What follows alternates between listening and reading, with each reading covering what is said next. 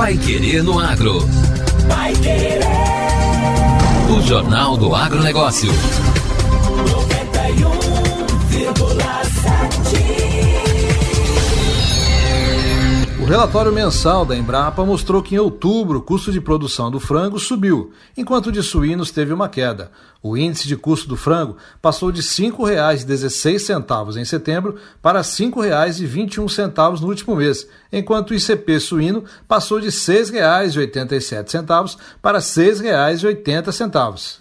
Apesar de ambos utilizarem a mesma base de alimentação, que é o milho e a soja, e os dois insumos terem apresentado redução nos preços, o analista de socioeconômica da Embrapa, Ari Jarbas, explicou que na ração do frango há também a inclusão de óleo bruto de soja, que sofreu reajuste de 7,8% no mês de outubro.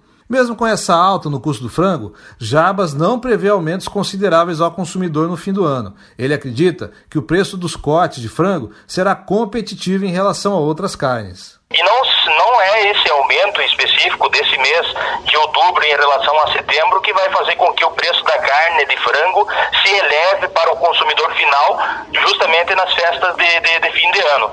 É, a, a, carne de frango vai continuar num preço acessível, bem mais acessível do que as, as demais carnes, como suína e bovina. E de acordo com outra pesquisa da Associação Brasileira de Supermercados, o preço de frango congelado nas prateleiras já subiu. 21,3% de janeiro a outubro deste ano, enquanto o pernil teve uma queda de 7,4%.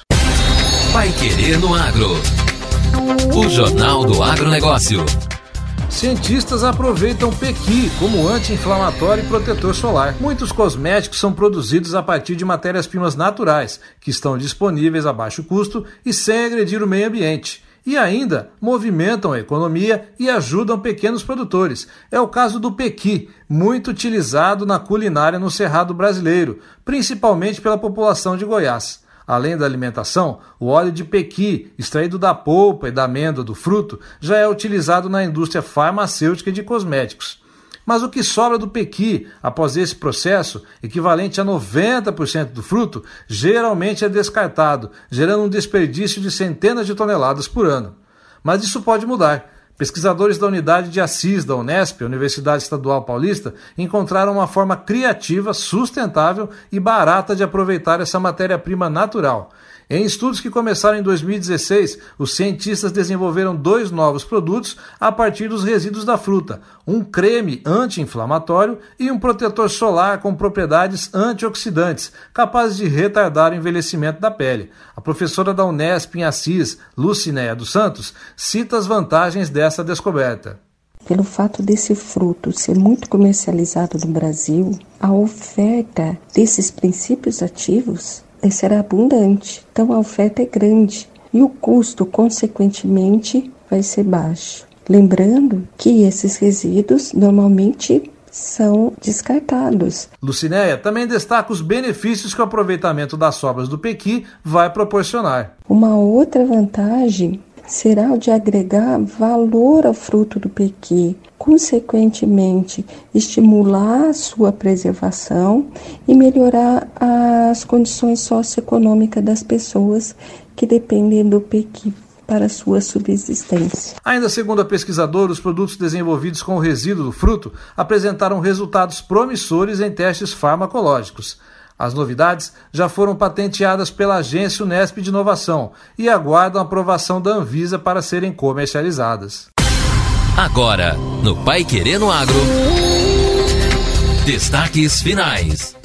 Pesquisa indica nível de evaporação de água de represas no Brasil. A evaporação das represas e reservatórios no Brasil consumiu, somente em 2019, quase 28 trilhões de litros de água, o equivalente a 885 mil litros de água por segundo.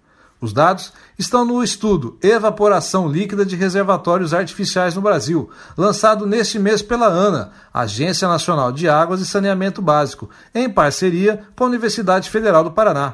A pesquisa, que durou dois anos, apresenta um novo modelo de cálculo da evaporação, mais preciso. O estudo pesquisou a evaporação média entre 2001 e 2019 e revelou que essa taxa variou entre 20 e 29 litros por segundo por quilômetro quadrado de superfície. As maiores evaporações aconteceram nos anos de 2002, 2005, 2007 e 2012.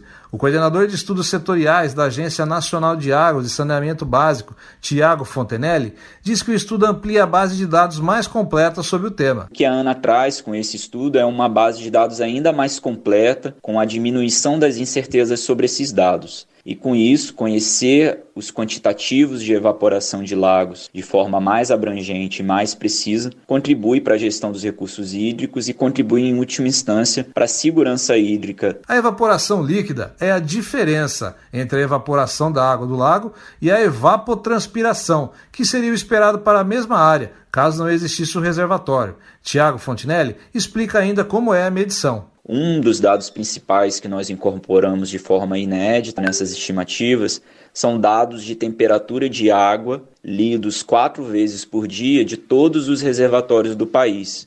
Isso por meio de sensores em satélites que orbitam a Terra. E a ANA agora pode ofertar esses resultados para a sociedade e para os tomadores de decisão. A pesquisa também revela que dos 175 mil reservatórios do país, Cinco respondem por mais de 30% da evaporação líquida nacional. São eles Sobradinho, Luiz Gonzaga, Porto Primavera, Ilha Solteira e Tucuruí. Os dados coletados pela pesquisa sobre evaporação líquida serão considerados no novo Plano Nacional de Recursos Hídricos 2022-2040. E esta foi a edição número 427 do Pai Querendo Agro. Obrigado por sua companhia. Continue na 91,7 e acompanhe os nossos boletins durante a programação. Uma boa terça-feira para você e até amanhã. Você ouviu Pai Querer no Agro. Pai Querer. O Jornal do Agronegócio. Contato com o Pai no Agro pelo WhatsApp 999941110 ou por e-mail agro@paiquerer.com.br.